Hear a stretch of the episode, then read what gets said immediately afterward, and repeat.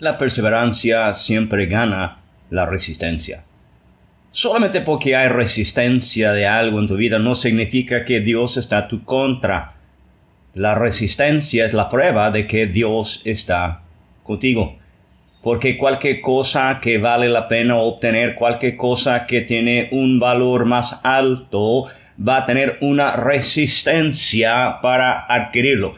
Entonces se requiere perseverancia para obtener algo mejor. Hebreos 10, 36 dice, ustedes necesitan perseverar para que después de haber cumplido la voluntad de Dios, reciben lo que Él ha prometido.